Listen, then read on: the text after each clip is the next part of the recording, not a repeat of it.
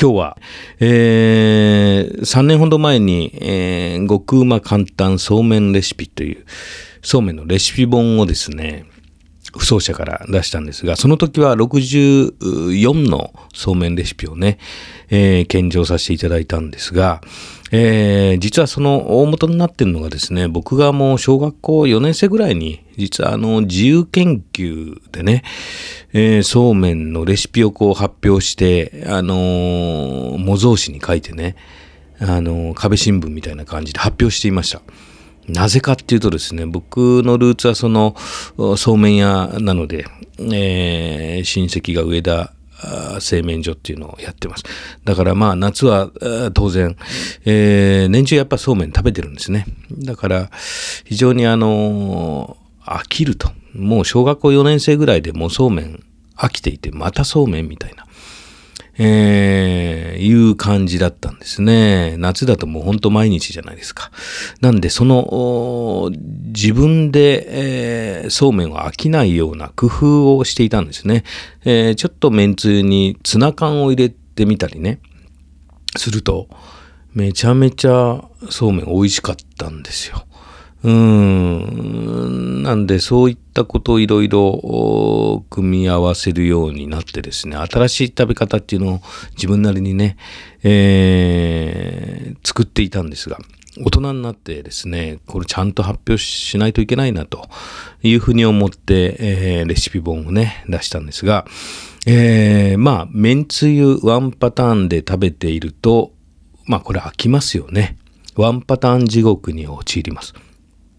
なんで、脱麺つゆですよ。脱麺つゆ宣言ですね。えー、なんで、麺つゆで食べるのはいいんですが、最初ね、そこからちょい足ししていきますよね。まあ、あ薬味もありますね。みょうが、大葉、生姜。これ、薬味三兄弟って私言ってます。えー、これ、関西と関東、ざっくり言うと、わさびで食べる人、生姜で食べる人って分かれるみたいですよね。僕は蕎麦の場合は絶対わさびですけど、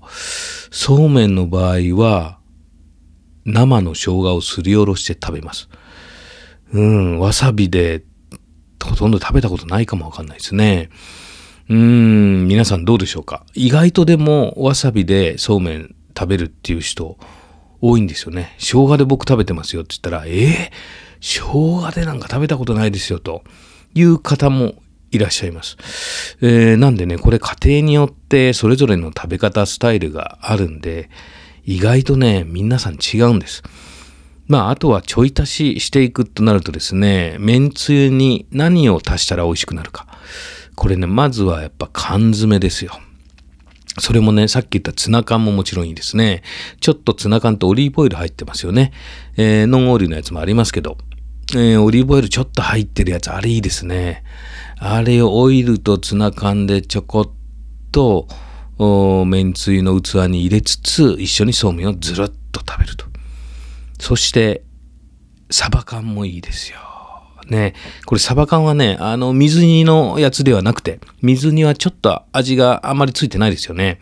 それよりもちょっとしっかり味がついてるものがいいですよね。えー、もう100円で売ってますけど、最近だと、もうサバ缶でもちょっと高級なラインナップのやつが増えてます。僕はね、特に好きなのは、あの、木の屋石巻水産さんっていうね、えー、ここの缶詰、サバ缶ですね。とんでもなく美味しいですね。そしてあと高木商店さんっていうところね。ここのね、サバ缶もね、かなり割と味がしっかりついたね、塩のサバ缶っていうのがあって、めちゃめちゃ美味しいんですよ。これをね、ちょっとつまみながら、えー、そうめんをずるっといくというのは僕はもう定番のスタイルですね、家では。で、このサバとそうめんっていうのは実は、あの、ご縁がありましてね、これ長い歴史がありまして、えー、焼きサバそうめんなんていうのが、実は古い時代からのレシピとして、これは滋賀県に残ってるんですね。これも、えー、戦国の武将、豊臣秀吉、えー、がで愛したって言われてる、サバそうめんっていうのもありますね。残ってます。えーその沢そうめんを出すお茶屋さんとかね、えーが実際に、えーこれあります。滋賀県行くとね。で、これはもともと、滋賀県の農家ではですね、昔から焼きサバを持って嫁いでいくと。え嫁いだ先に焼きサバを持って行って、えー嫁入りするというような風習が残っているそうです。これなぜかっていうとですね、農家の方、えー野良仕事でこれ忙しいんですよ。そうすると、ね、お客さんがパッて来た時に、おもてなしの一品がすぐ出せない。でも、このサバを煮込んでですね、えー焼きサバをもうこう作っておくと、さっと出せる。そして、えーそうめんはね、すぐさっと茹で、えられますから、それとそうめんと一緒に焼きサバを上にドンと乗せてですね、焼きサバそうめんっていうのをこう出す。えーそしてサバ、焼きサバをつまみながらね、ちょっと一杯飲んだりしながら、そしてそうめんもつまんでいくと。これ、めんつゆがないね、えー煮汁で、えー食べるんですよね。これは本当に美味しいですね。ですから、えー焼きサバとそうめんっていうのは非常に相性がいい。そしてもう一つ缶詰でですね、僕、缶詰っていう缶詰のですね、シリーズがたくさんあるんですけど、マテ茶鶏のオリーブオイル漬けっていうのがあるんですよ。まあもう聞くからに美味しそうでしょ。マテ茶鶏のオリーブオイル漬け。これもね、オリーブオリーブオイルにしっかり使っていて味がしっかりしている、えーブラジルの鶏ですよね。マテ茶。で、えーマテ茶をこう食べてるね、飲んでる、ね、肥料にして、えー食べてる、まあ、鳥なんでしょうね。これもね、この鳥がしっかり煮込まれてて、オリーブオイルに使っていてですね、まあ、ホロホロなんですよ。もう、この鳥自体がね。でも、そのオリーブオイルと実はそうめんってすごく合うんですね。で、ちょこっとだけめんつゆ入れたらさらにいいと思うんですが、これでズルズルっと。全然ね、油っぽくないです。あの、エキストラバージンオイルの味がついたオリーブオイルなんで、とんでもなく美味しいんです。マテ茶鶏のオリーブオイル漬けでございます。そして、えー去年、テレビでいろいろ、えーコロナ禍でしたけどね、えーテレビに出させていただいた時に、えー作ったそうめんというのがあってですね、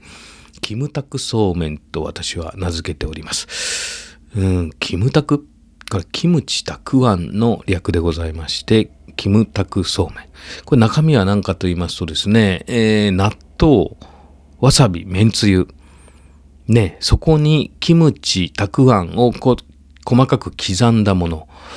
えー、それでちょっと生姜なんかも入れてもいいと思うんですが、これ、キムタクそうめんって言います。なぜか、あの、キムタクさんが、木村拓哉さんが、なんと、えー、宮そうめんが非常にお好きだということで、えー去年の夏にですね、インスタグラムで、インスタでそうめんの投稿されてたんですよね。で、そうめんうめえ、ひょー、いくらでも食べれる、ずるずる、みたいな。で、そこでその納豆とわさびとめんつゆとっていうそうめんを食べられてたんですが、まあ、せっかくだからね、えーそこに僕はキムチとたくあん、まあ発酵系ですよね。納豆とキムチたくあん、これ発酵系のものって相性いいですから。それを刻んで入れて、こう、ちょっと混ぜて、ずるずるずるっともう丼にぶっかけて一気に食べると。よくお寿司屋さんで最後に締めで、えー、ネバネバもののね、ネバネバの、おなんて言うんですか納豆とかいろんなものが入ったマグロとか、それをこう、ぐちゃぐちゃぐちゃっとかき混ぜて、海苔で巻いて食べる。そういう、あの、締めメニューってありますよね。お寿司屋さん行ったら食べたことないでしょうか。えー、まあ、それのそうめんバージョンみたいなね、もので、えー、ネバネバ系は非常に締めにいいですよね。ぜひ、キムタクそうめんでございます。まあ、あとはですね、最近スーパーに行くとよく見かけます。えー、三倍酢で、えー、あえてあるメカブ、ね。これ結構あるんですよ。最近見ますね。もうパックで売ってるんです。これね、もうメカブ、3倍酢で味がついてますから、ここにもうそうめんかけるだけで一緒にズルズルズルっとすすれる。メカブ3倍酢。これ、めちゃめちゃ合いますね。えー、そして、これもテレビで、えー、よく作って紹介させていただくんですが、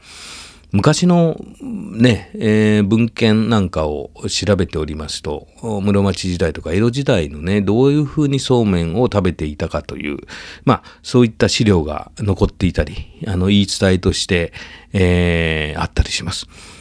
その中で僕は室町時代にどういうふうに食べていたかと。室町時代はまだ醤油がない文化でした。醤油は江戸時代の元禄の頃から作られたと言われてますが、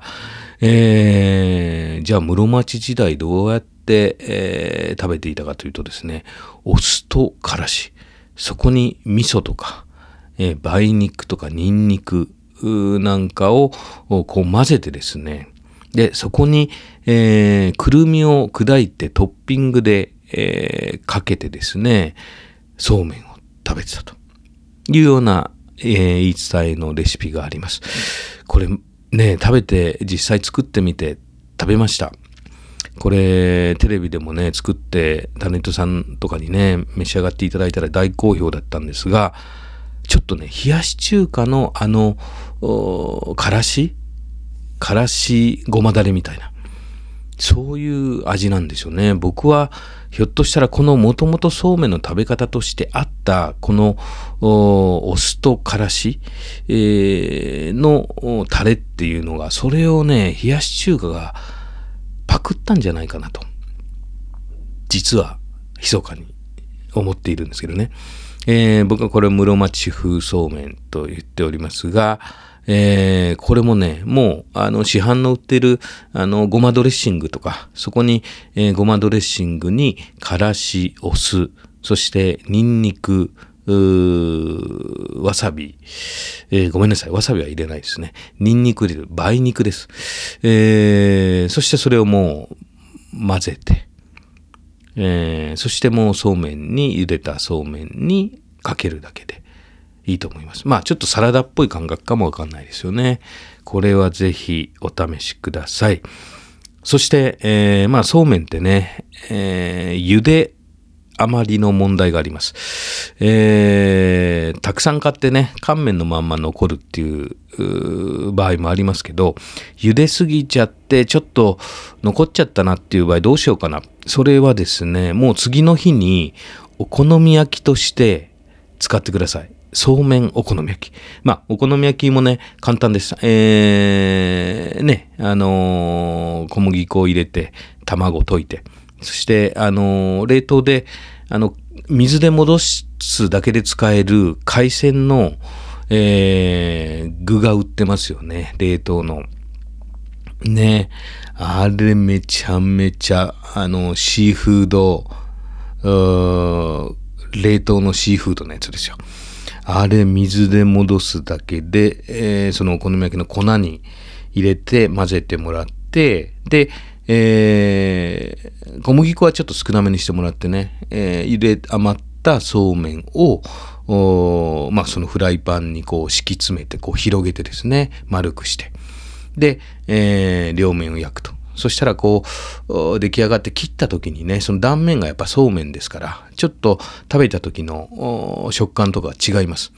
ね、それガッと切ってみたら、うわそうめん入ってるって言ってね、子供も喜ぶんじゃないでしょうか。これ、まあ、そうめんもとも小麦粉ですから、これはもう当然お好み焼きと相性いいですし、ちょっと感触が変わっていい。そして、えー、そうめんの余り問題が解決します。まあ、あとは、おつまみで、酒のつまみにいいのはね、僕その、余ったそうめんね、それ、野菜と一緒にかき揚げしてもらったらいいですね。えー、玉ねぎとかね、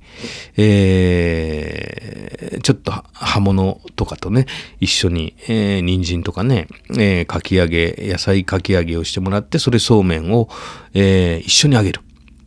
これね、パリッとしてね、えー、ちょっと酒のつまみとして、えー、牛ご飯にも合うんじゃないでしょうかね。ちょっと小料理屋さんっぽい雰囲気が出ると思いますよ。はい。そんな感じで、いろいろ、ぜひとも、そうめんの新しいレシピをね、もう余りもんとかでいろいろね、あのーやってください。えー冷蔵庫に余ってるもので、えーチャンプルーとかね、してもらってもいいでしょうし、えーどんどんそうめん食べていただきたいなと。年中そうめん食べていただきたいなと思っております。えー今日はそうめんの新レシピでございました。